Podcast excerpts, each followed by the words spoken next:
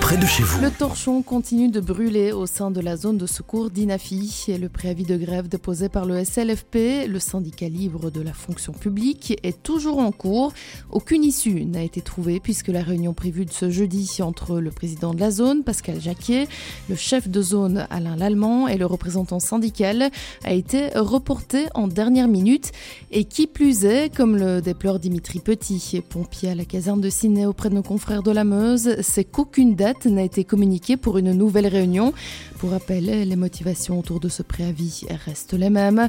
On parle ici d'un manque de personnel, d'infraction au code du bien-être au travail, du manque d'entretien des véhicules d'intervention et du fonctionnement des gardes sous toit le week-end.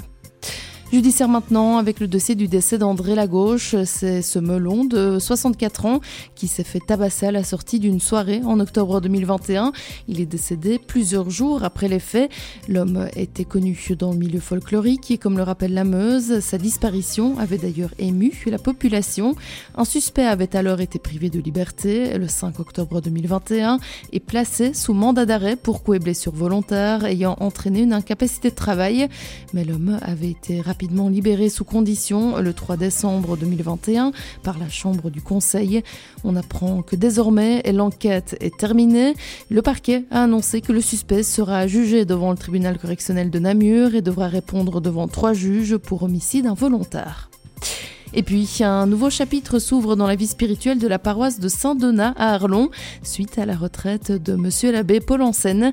Les paroissiens accueilleront bientôt l'abbé Léon Ferdinand Caruige, un homme dont le parcours est atypique et la vocation exceptionnelle. D'origine rwandaise, né à New York, il a parcouru le monde avec ses parents diplomates et ses cinq frères et sœurs. Suite au génocide du Rwanda, la famille a décidé de s'installer en Belgique, où l'abbé a terminé ses études secondaires. Son chemin vers le sacerdoce a commencé en septembre 2000 lorsqu'il a entrepris sa formation au Grand Séminaire de Namur. En 2004, son parcours l'a conduit à Arlon où il a effectué son stage sous la guidance de l'abbé Paul Enseigne justement, des études de théologie à Bruxelles, enseignant au Grand Séminaire de Namur ou encore doctorant à Paris. Sa rentrée pastorale à Arlon, elle, est prévue pour le 24 septembre. Mauvaise nouvelle pour l'aérodrome de Serfontaine. Le conseil d'administration de la Société Wallonne des aéroports a décidé ce jeudi la suspension avec effet immédiat d'une partie des activités de l'aérodrome durant la période d'instruction administrative du permis d'environnement.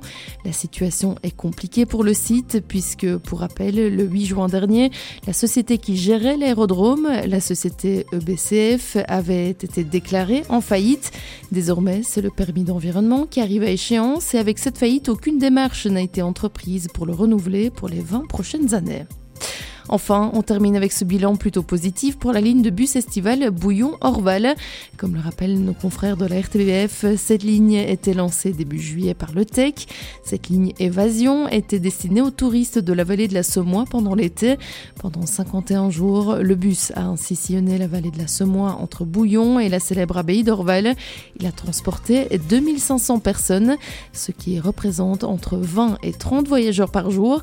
Un premier bilan positif donc, même si pour tirer une réelle évaluation, il faudra attendre l'été prochain où le bus sera à nouveau remis en circulation dans la vallée de la Semois, peut-être même avec 6 voyages par jour au lieu des 4 proposés cet été 2023. L'information régionale en radio. C'est sur Must FM.